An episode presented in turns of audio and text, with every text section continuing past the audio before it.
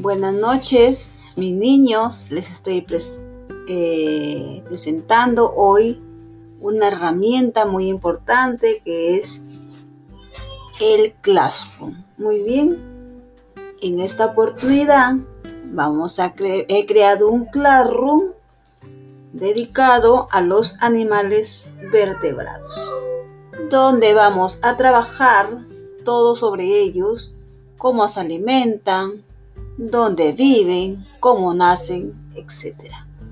Va a ser un, un tema muy interesante donde ustedes van a conocer sobre los animales vertebrados que son los mamíferos, los anfibios, los reptiles, las aves y los peces. Espero que les guste, mis niños, y muchas gracias por su atención.